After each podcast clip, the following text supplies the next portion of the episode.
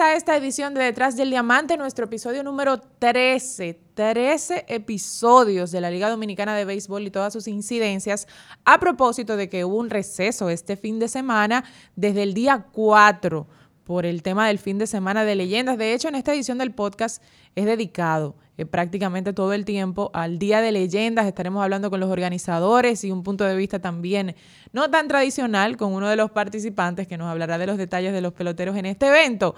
Pero antes de iniciar con nuestros invitados, refrescar un poco cómo van las cosas a propósito de este receso del fin de semana con la Liga Dominicana de Béisbol. Se reanuda este, este día con tres partidos cuando restan 10 y todo está bien, bien pegado todavía. Todavía ningún equipo está oficialmente clasificado ni ningún equipo está oficialmente descalificados.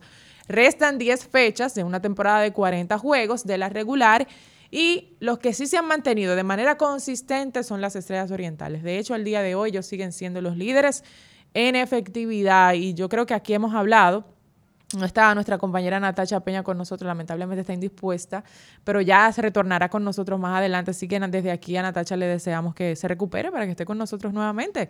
Es el tema de las estrellas, que siempre lo he conversado con Natacha, eh, de lo consistentes que han sido y cómo quizás hasta bajo perfil para mucha gente pasa. Las estrellas están en primer lugar y se han mantenido ahí por mucho tiempo y han sido los más consistentes. Y le han dado oportunidad a ese talento joven, es cierto. Pero lo que ha podido hacer su picheo abridor sobre todo, ellos tuvieron, digamos, la dicha de que las primeras tres semanas de la temporada contaron con su misma rotación abridora. Eso es muy difícil en la Liga Dominicana de Béisbol. Eso es prácticamente imposible, hasta humanamente, porque llegan las lesiones en algún momento y no pueden coincidir, un poco de fatiga, eh, pueden cambiar el orden de las rotaciones. Las estrellas no sufrieron nada de eso. Después de que pasa la cuarta semana, entonces ellos Cambian algunos lanzadores, algunos terminaron su actuación, como el caso de los importados, que por lo general tienen entre 15 y 21 días de, acción, un mes, y ellos mantienen ese nivel y lo combinan también con una muy buena, una buena actuación de, de su relevo. Así que yo creo que en el aspecto picheo y lo que puede hacer su ofensiva con esos jugadores jóvenes a quienes ellos le dieron la oportunidad, ellos son merecedores de esa posición y cuidado con las estrellas, que es lo que yo digo también, la gente la está pasando desapercibido, pero es un tremendo, tremendo equipo. Cuando la fecha paró el pasado viernes, hubo actuaciones o desempeños que dejaron a mucha gente en expectativa. Ese juego de Licey Águilas, que ganan las Águilas en el noveno también ahí, pues un poquito eh, controversial. Un juegazo, como nos tienen acostumbrados Licey y Águilas. Yo creo que también dejó a la gente la expectativa de cómo iban a retornar esos equipos cuando llegáramos a este martes. Lo que pasó también con el equipo de los gigantes del Cibao, pudiendo venir pues desde atrás en el último partido de Albert Pujols. La mejor actuación de Albert Pujols en el último partido de Albert Pujols por lo menos hasta el momento, porque habían, habían anunciado ya de parte también del gerente general de los Leones del Escogido que iba a ser el último partido hasta el momento, que no descartaba que quizás más adelante él pudiera retornar, pero él mismo le había comunicado que ya pues iba a cesar hasta el pasado viernes. Y bueno, yo creo que el que no tuvo la oportunidad de disfrutar a Albert Pujols eh, se perdió de una gran cosa, de tener a esa superestrella aquí jugando para todos los dominicanos, conectó honrón, eh, como mencionaba, mucha gente esperando ese batazo de, de, Albert Pujols y también pues más adelante yo creo que su desempeño habló de un Albert Pujols en mejor forma. Él se había marchado por unos días, había retornado y yo creo que había lucido, había lucido mejor. Eh, como digo, no descarto que pueda retornar, porque así lo dijo el gerente general José Gómez, pero ojalá que sí. Y si no, eh, él sí mencionaba que se quiere seguir preparando para recibir una oportunidad nuevamente en grandes ligas y achicar o descontar eh, para llegar a esa cifra de los 700 cuadrangulares cuando le faltan 21. Pero en el aspecto Lidón, yo creo que estas 10 fechas van a definir muchas cosas. Cuando nos reencontremos nuevamente el próximo jueves, ya van a restar 8 partidos, ya la cifra se achica, las oportunidades de la misma forma, si las cosas siguen como van, lo más probable es que tengamos el play-in. Vamos a ver qué pasa, sobre todo con los equipos que están eh, pues debajo, porque en este momento, eh, como ya habíamos mencionado, el tema de los empates y cómo puede darse todo, las estrellas están en primer lugar de manera consistente con 18 y 12, con, con 30 fechas completas. En el segundo lugar, ese juego que las Águilas pudieron ganarle a los Tigres del Licey en Santiago, sin duda colocó el panorama favorecedor hacia ellos, 16 y 14 en la segunda posición, empatados gigantes y el equipo de los Tigres del Licey con 15 y 15 en la tercera posición. Se están sacando chispas ahí porque ha venido acompañado de una pues buena racha. Se cortaron todas las, todas las rachas en la última jornada. Las que tenían los Tigres del Licey y también las de derrotas que ya tenía el equipo de los Gigantes del Cibao. Los Leones están en la, ah, con 14 y 16 y los Toros del Este con 12 y 18, restando 10 juegos. Todavía cualquier cosa puede pasar. Así que, bueno, ya saben, aquí estaremos actualizándole en cada episodio cómo va nuestra Liga Dominicana de Béisbol, que estuvo de celebración este fin de semana y precisamente con los protagonistas importantes de este Día de Leyendas vamos a estar conversando en Detrás del Diamante. Este fin de semana fue de leyendas en la Liga Dominicana de Béisbol a propósito de la actividad que ya pues más de un mes, dos meses de iniciar la temporada ya uno sabía que había buenas expectativas porque no se realizó la temporada pasada por el tema del COVID, pero esa es otra historia. Y qué bueno que este fin de semana se vivió de esa forma con la expectativa que se había mostrado. Y para hablar de los detalles cositas que quizás no se vieron o las expectativas que ellos mismos superaron con esta edición. Tenemos a Bian Araujo, que es director ejecutivo de la Federación Nacional de Peloteros Profesionales. Bian, bienvenido aquí. A gracias, gracias Susi, gracias. Yo, yo feliz de poder estar aquí con ustedes. Lo he escuchado el podcast y, qué bueno que están haciendo este tipo de esfuerzo de hablar de pelota invernal, de que tengamos un tipo de, contenido continuo de, de la pelota que nos gusta a todos. No es así, es así. Yo recuerdo que invitamos a Ari Galmonte, ¿verdad? El presidente de FENAPEPRO, y hablamos en general de muchas cosas, pero no tocamos tanto el Día de Leyendas porque él quería como que hacerlo dosificado para que fuera una sorpresa cuando llegara. Y de verdad que cuando se anunció semanas antes del evento, todo lo que venía realmente la gente se emocionó temprano. De hecho, aquí hablamos inclusive bien del tema de las boletas y los precios.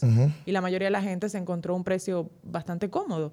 Eh, fue así, se, tradujo en el tema de la asistencia, lo que ustedes esperaban con, el, con, con la sí, totalmente. Yo sinceramente me sorprendí de la alta cantidad de, boletas que, se vendieron.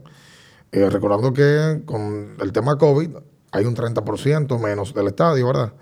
Pero sí, yo creo que esta ocasión se vendió muy bien y, caminó, o sea, caminó eh, muy bien el, tema de las boletas. Yo creo que tuvimos unos 7.800 asistentes de 8.040 posibles, o sea que, y básicamente esas fueron las gradas.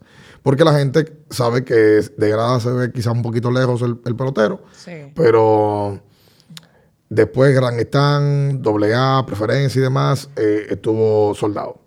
Bueno, lo bueno de tener, bueno, si hay algo bueno de tener estadios que no tienen esa gran capacidad, que los juegos se ven igual prácticamente desde todos lados. Sí. Y, pero para esa cercanía con, las estrellas, con la leyenda, con, los jugadores activos y retirados, la gente quiere estar un poquito más cerca, aunque vi mucha gente que tuvo la oportunidad de acercarse, de que le firmaran pelotas, de tomarse fotos. Se hizo el, el Midan Grid cuando los, estuvieron hablando los jugadores. Todo eso me pareció eh, muy bien porque se ve ese carácter de profesionalidad que le dieron. De hecho, en algún momento, cuando se ven los jugadores ahí sentados, como con asientos y eso, tenía un feeling de, de MLB, del All Star de MLB. Sí, eh, eh, esta vez nosotros quisimos hacerlo diferente porque sabíamos que en la primera edición se nos armó un tema que luego entonces lo pensamos dijimos, bueno, vamos a buscar la manera de que puedan sentarse. Y aunque se sentaron, entendemos todavía que hay oportunidad de mejora, de que sean menos los que estén en el terreno y que los que estén permitan ver a los que están en las gradas y puedan sentarse. Yo creo que eh, uno que se autocritica mucho, uno que se evalúa mucho, uno un poquito duro, eh, uno tiende a exigirse mucho, ¿verdad? Pero a fin de cuentas, esta es una actividad que está en pañales todavía, es un diamante en bruto, yo creo que todavía se puede sacar muchísimo más. Creo que se puede internacionalizar eh, y, ese es el objetivo de nosotros, poder seguir construyendo el proyecto hasta el punto en el cual el fanático se lo ha complacido y también el pelotero. Yo creo que hasta el momento el pelotero lo ha disfrutado más que el fanático Porque encontrarse un pelotero que jugó doble A con uno, que jugó Grandes Ligas con el otro, que mm, tenían 10 años sin verse porque jugaron en tal serie mundial y demás, ese tipo de cosas provoca que ellos mismos se emocionen y que vayan al terreno y se lo olvida un poquito quizás al fanático. Pero estamos haciendo todo el esfuerzo eh, para que el año que viene se hagan mejor las cosas. Bueno, yo creo que eso es parte del éxito de que ellos quieran estar en el evento, porque ellos vieron esa edición que se hizo en el 2019, donde había como tanta camaradería y ellos año a año van a querer estar ahí. Los que vieron esta edición, que quizás no pudieron estar, o los que quieran volver, lo harán, si pueden, porque se sintieron bien en la actividad, cómodos, en familia. Era como, como un evento para ellos bien, bien familiar, se conocían todos, se sentían, se sentían bien. De acuerdo al plan inicial que ustedes tenían para esta edición, ¿qué, qué tanto tú crees que se, se completó? De acuerdo al plan de ejecución, el día, como tal. no, la planeación de esto es lo que va para ese fin de semana y después de que termine la actividad, que el porcentaje se cumplió a su totalidad, faltaron algunas cosas. Yo creo que un 85%. Ah, bastante bien. Porque la producción se pudo completar, ¿verdad?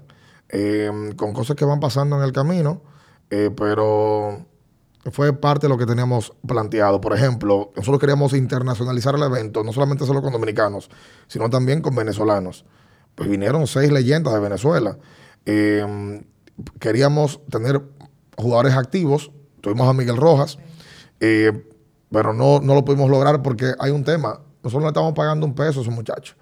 Le estamos invitando, le cubrimos los costos a los que vienen de fuera y a los locales. Y tenemos la atención con ellos de que tengan su bebida, tengan su, su comida, que estén bien cómodos. Entonces, imagínate tú, llega un pelotero que tú, tú no le estás pagando eh, y llega con un primo y con los dos hijos y con el manito más chiquito, entonces te metes cuatro personas al terreno y se complica.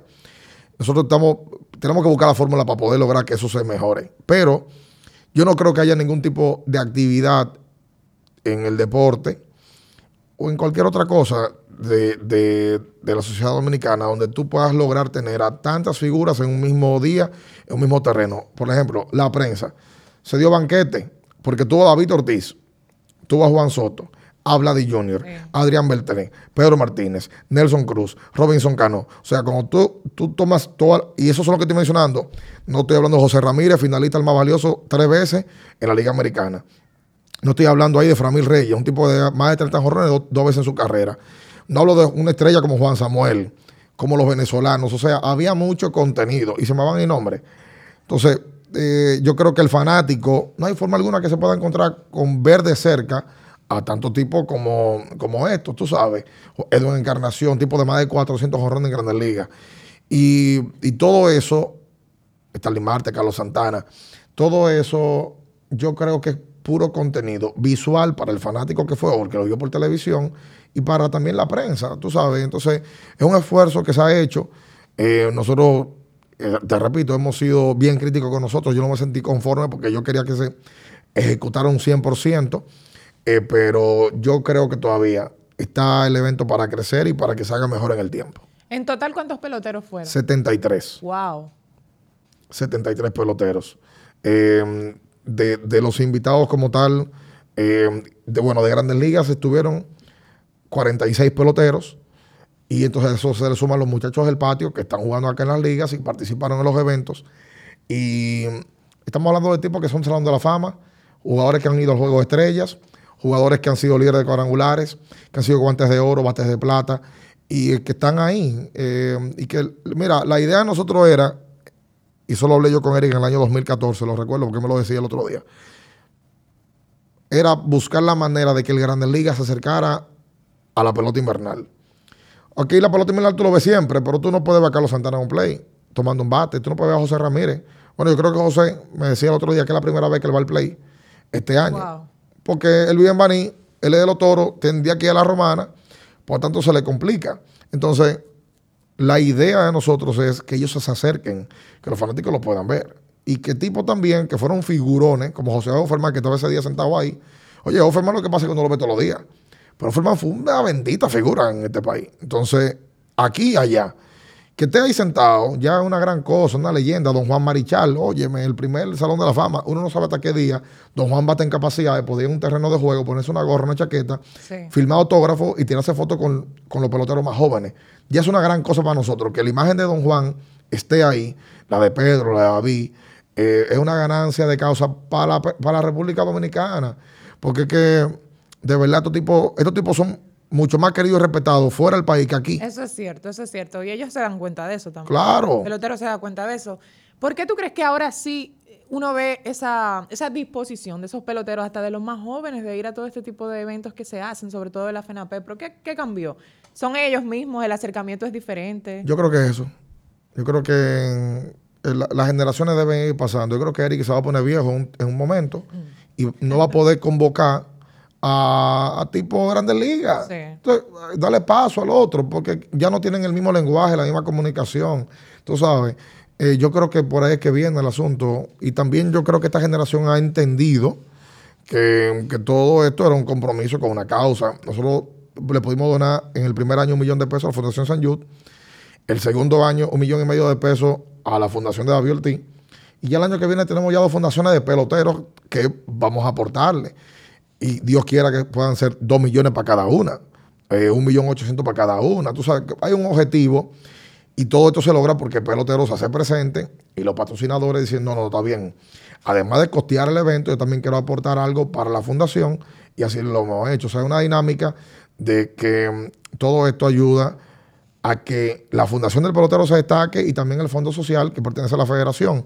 Hay gente que quizás no sepa que en la federación hay tipos que fueron millonarios en grandes ligas y que hoy dependen de la federación para su seguro médico o su pensión. O sea, nosotros tenemos la federación a dos tipos que fueron títulos de bateo en grandes ligas y en esta liga que dependen del fondo de la federación, porque lamentablemente eh, por temas de divorcio, de legales y demás, no tienen eh, recursos para poder costearse eso. Y la federación carga con ellos. Hay un trabajo silente que hace la federación con más de 100 peloteros todos los meses de aportarles para que tengan algún tipo de ingreso y principalmente su seguro médico, de que si mañana tienen cualquier situación, caramba, lo hagan. Entonces, yo creo que esa actividad le ha dado un peso grande. Este año eh, el ingreso a la federación va a ser cuantioso. O sea, yo, yo estoy seguro que la gente se sorprendería del trabajo que se hace a lo interno y, te digo, de manera callada ahí, que uno no sale a hablarlo y a decirlo. Pero yo mismo cuando llegué a la federación yo dije, wow, cuánta gente depende de aquí, de lo que uno haga, de la acción que uno tome, tú sabes. La diferencia también de ahora es que con, el trabajo que tú haces y, Eric también, que es una persona bien dispuesta a hablar, la gente sabe más. La gente sabe más. Quizás antes no se manejaba de la mejor forma. Quizás se trabajaba igual. Se trabajaba igual, pero, pero, de manera silente. La forma, exacto, la forma de exponerlo no, no era la mejor. Con el tema de los peloteros, bien.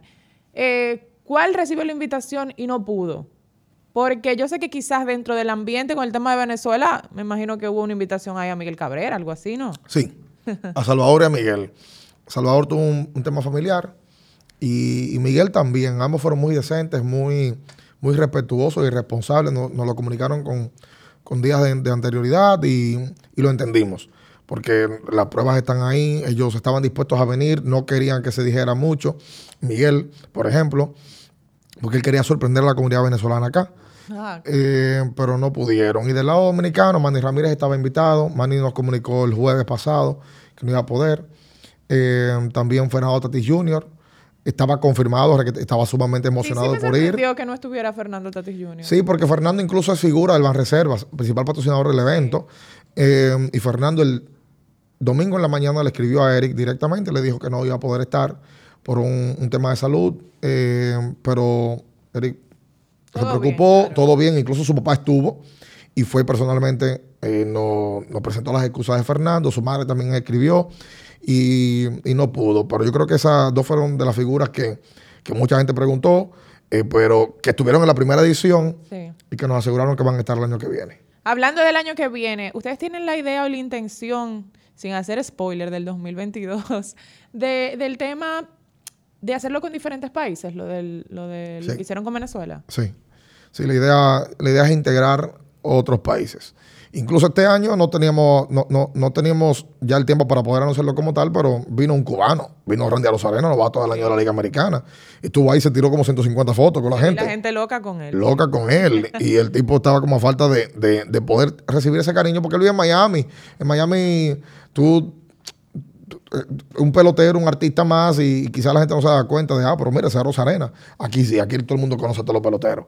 Pero sí, el año que viene la intención de nosotros es poder hacer un esfuerzo mayor, traer peloteros de Puerto Rico, de Venezuela activos, por supuesto, de Cuba y norteamericanos. La intención es que sean también norteamericanos, eh, para que el público dominicano pueda conocer ese tipo de figuras y hacer ese esfuerzo mayor para darle un- un evento de más envergadura a nuestro país. Bueno, y, y en el caso de, de eso que tú planteas, de Puerto Rico sobre todo, que yo creo que sería muy interesante ver figuras como Yadier Molina aquí, por ejemplo. Sí. Siempre está pues muy dispuesto y, hace sus actividades también pues en, en Puerto Rico. Yo creo que es una tremenda idea. Se van a sumar otras actividades que por lo menos hayan pensado, Sí. quizás variar algunas o, o y añadir variar, otras. y variar la locación. Nosotros tenemos la, Oh. tenemos la intención de poder llevar esto al Cibao.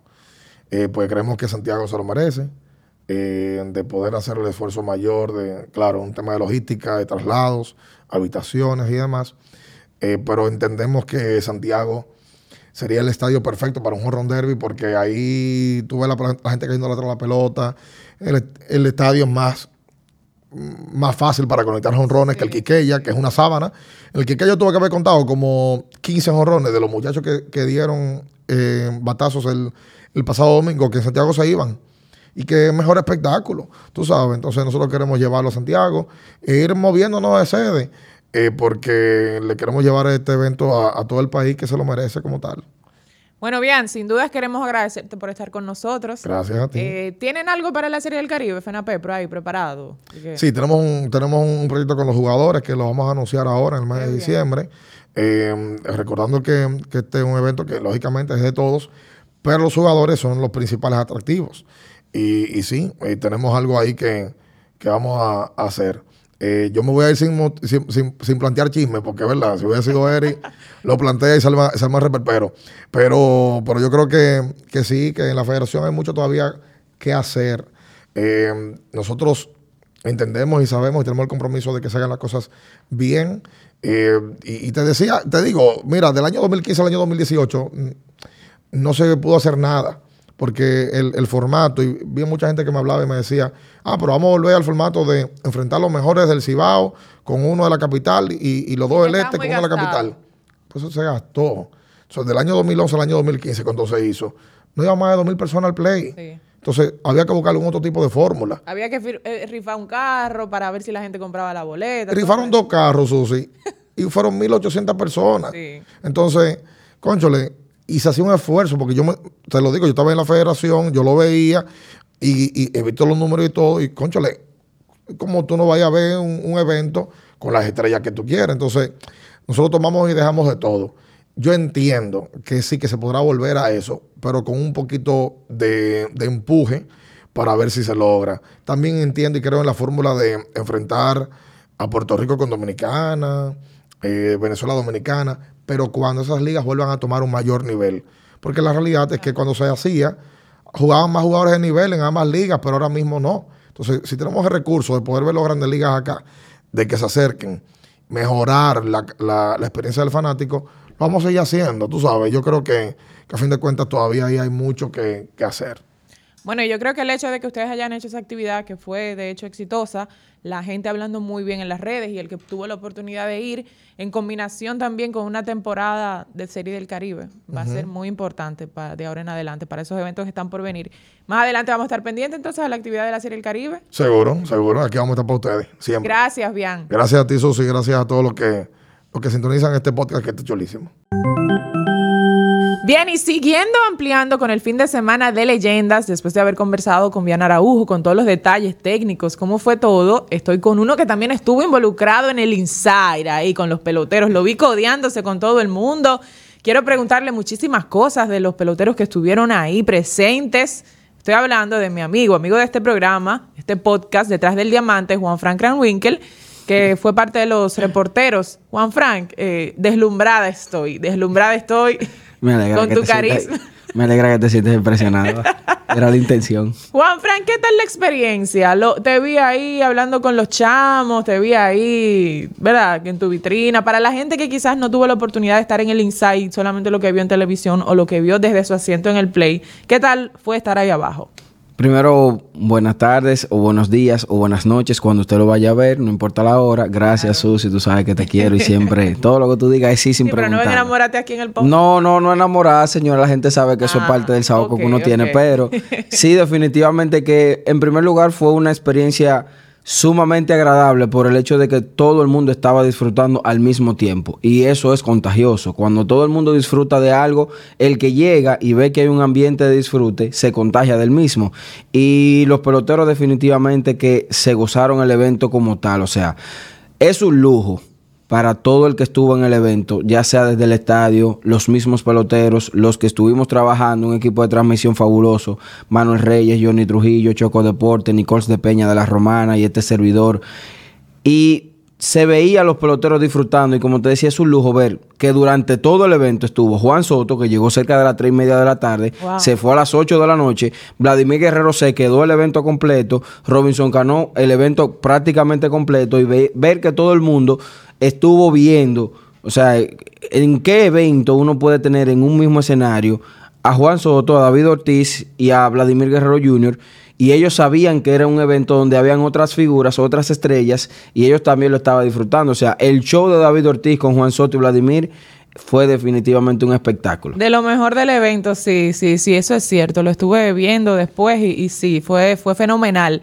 Te iba a preguntar, como tú manejas mucho esos términos y, ese, ese punto de vista, de los peloteros que llegaron antes de ponerse como una camiseta que le daban, ¿quién fue que llegó más duro? Que tú dices, no, pero es que esa, esa pinta está flow, grandes ligas. Mira, eh, Juan Soto definitivamente que... que la tiene, la tiene. Sí, es una pelcha. Es una pelcha, Juan Soto. Sí, sí, sí. Llegó con una vestimenta sumamente dura. ¿Pero qué es una vestimenta dura en un pelotero? No, yo, yo no... Me impresionó a ti. No. yo lo veo siempre a él como muy... Lo que pasa es que dentro de lo, de lo que él proyecta... Como conservador. Sí, él no... lo ve llamando mucho la atención. sí, porque por ejemplo, mira, David Ortiz, que es peculiar siempre su vestimenta, él tenía una chaqueta personalizada de los Patriots de New England y definitivamente que él tenía su cadena excelsa, su, su, su gran cadenota, su propia vestimenta y definitivamente que David se la lució en ese sentido, pero para el prototipo de lo que es Juan Soto. Sí, porque eh, David nos tiene acostumbrado a andar siempre exactamente, o sea, punta en blanco con sus prendas, sus camisas Versace, todo eso. Exactamente. Y Juan Soto dentro de lo que dentro de, la personalidad de Juan Soto, o sea,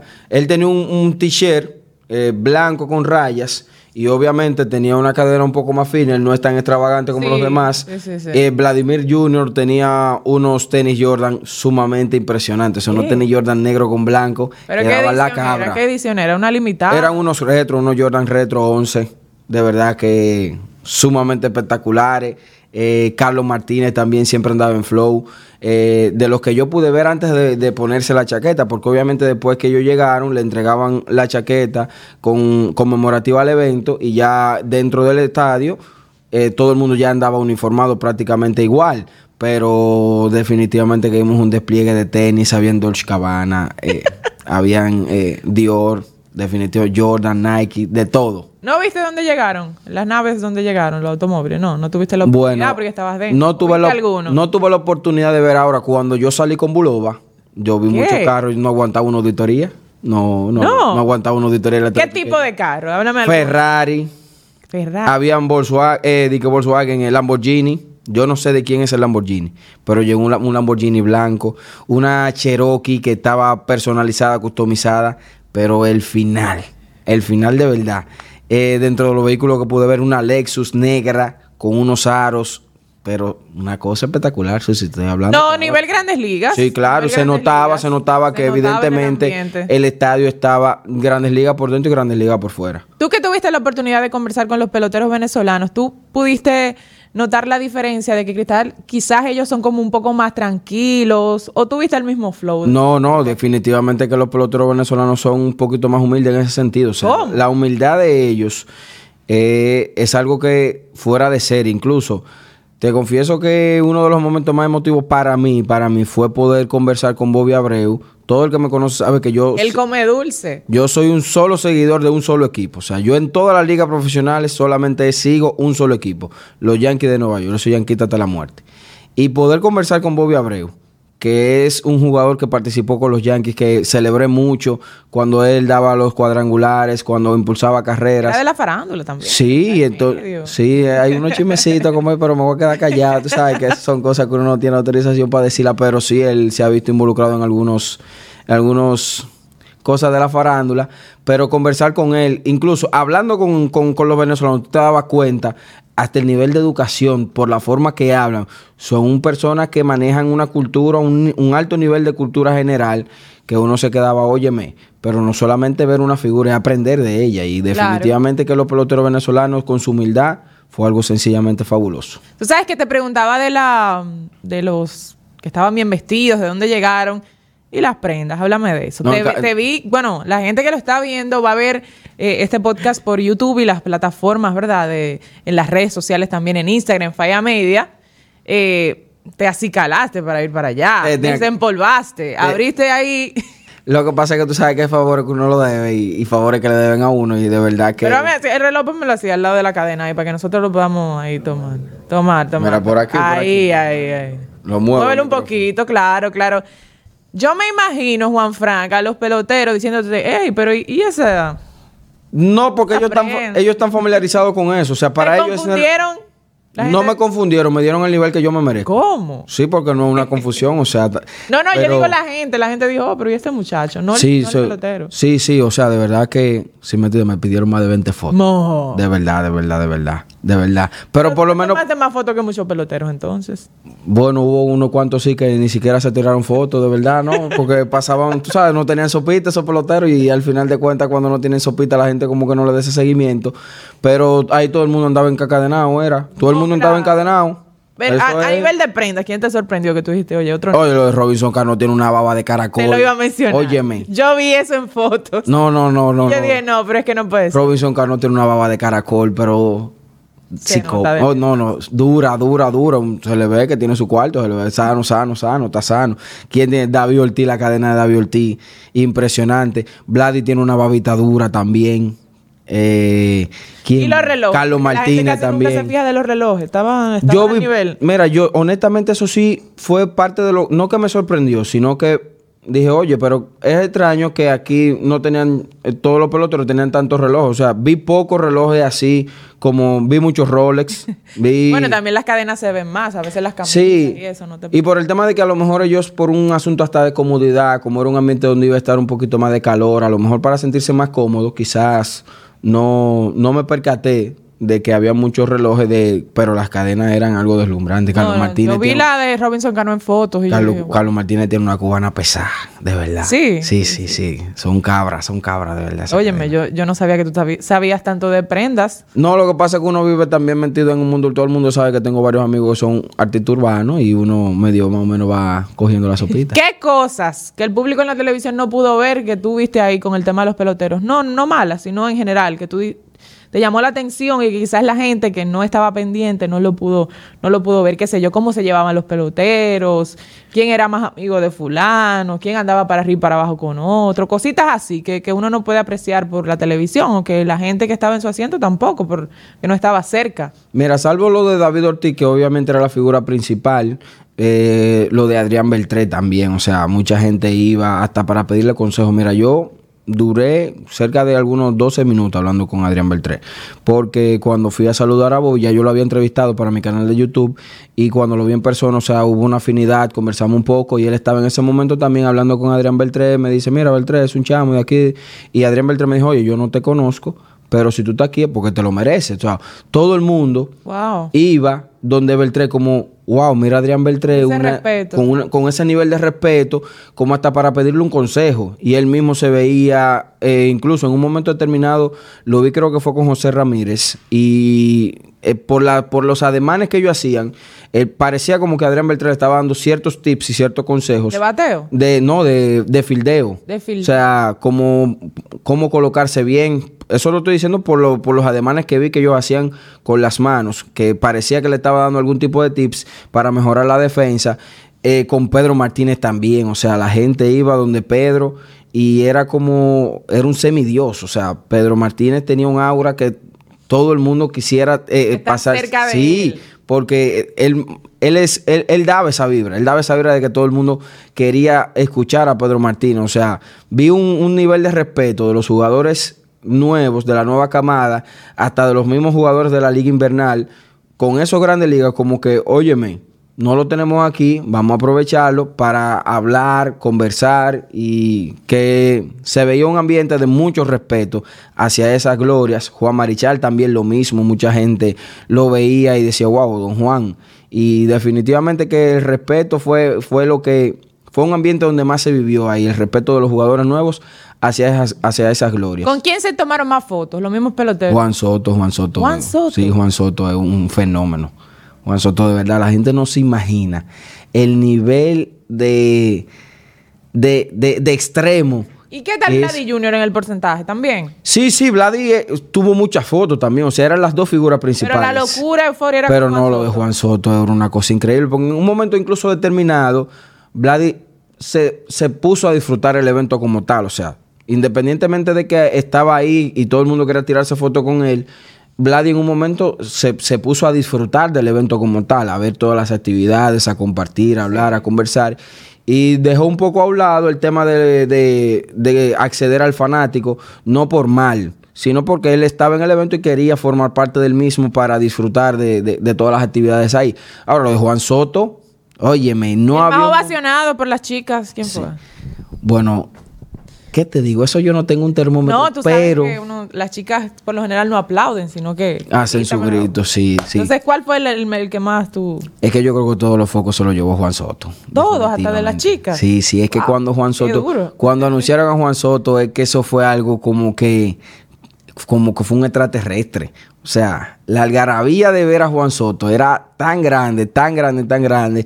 Yo creo que hasta por el tema de que como Vladimir Guerrero Jr., y su padre han sido tan asequibles. O sea, el que va a Baní puede encontrarse con José Ramírez, con Eric Aybar, no, por el ejemplo. El tema de la pelota dominicana, ya Vladi Junior ha jugado aquí, Fernando Tatis ha jugado aquí, Juan Sí. Soto, todo el mundo quiere verlo jugar y no se ha podido.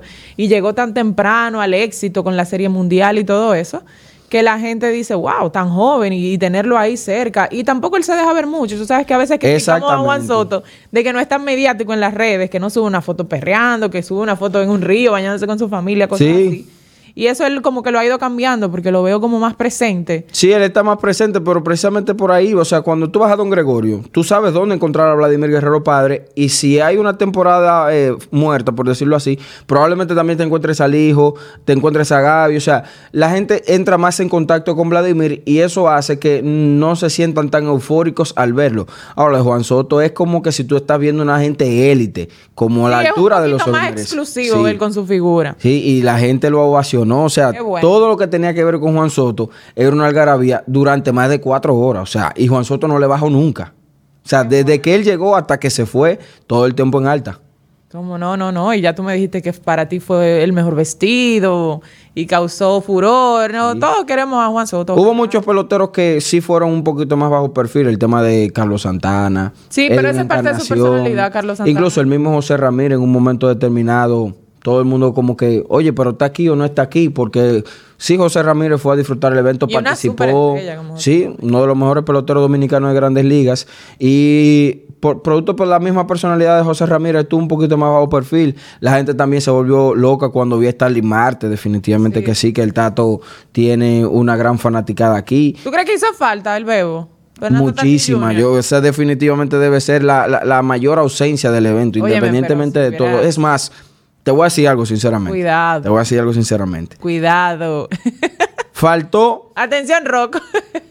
faltó Manny Ramírez Sí. y faltó Fernando Tates Jr. Sin faltarle respeto a Manny Ramírez. Pero si ellos dos entraban juntos, Manny se quedaba rezagado. ¿Qué? O sea que tú entiendes. La popularidad de Fernando Tatis actualmente es la, pe- la popularidad más grande de un pelotero dominicano en estos momentos. Para cerrar en alta, ¿a quién te hubieras preferido de los tres? Ninguno fue. que hubiera estado en el evento. Manny Ramírez, Fernando Tati o Miguel Cabrera. Oye, me la tiraste. ¡Wow! a la cotilla. No, pero definitivamente Fernando Tatis. ¿Qué? O sea, la algarabía te estoy diciendo porque la gente constantemente preguntaba por Fernando Tatis, independientemente de todo el que había ahí. O sea, tú le ponías a la gente a hablar a Juan Soto y a Vladimir y probablemente la gente le preguntaba a ellos mismos que dónde estaba Tatis. Por la algarabía que generaba, incluso cuando llegó su papá, mucha gente se quedó, con el Viene el hombre, viene atrás, estaba todo el mundo preparado para eso. O sea, definitivamente que Fernando Tati el Bebo debe ser el jugador más popular que tiene la Grande Liga ahora mismo. Es verdad, y esa fue definitivamente la mayor ausencia. todo el mundo quería ver a Fernando Tati. Esa fue la única foto que me faltó. Esa fue, ¿Te tiraste foto con los 73 peloteros? Yo no puedo creer eso. Bueno, el almacenamiento del celular quizás no me daba para tanto, pero me tiré con todo el mundo. ¿Sí? Juan Fran, gracias por estar aquí en Detrás del Diamante. De verdad la hemos pasado muy bien contigo. Yo espero que tengas una edición como esta en la Serie del Caribe y que puedas hablar con, con todos esos peloteros de las diferentes ligas. Gracias. Sí, yo, yo, espero que sea atención a los organizadores de la Serie del Caribe. No se pierdan de esta planta, por favor. No se lo pierdan. Fue todo en este episodio de Detrás del Diamante. Gracias. Thank.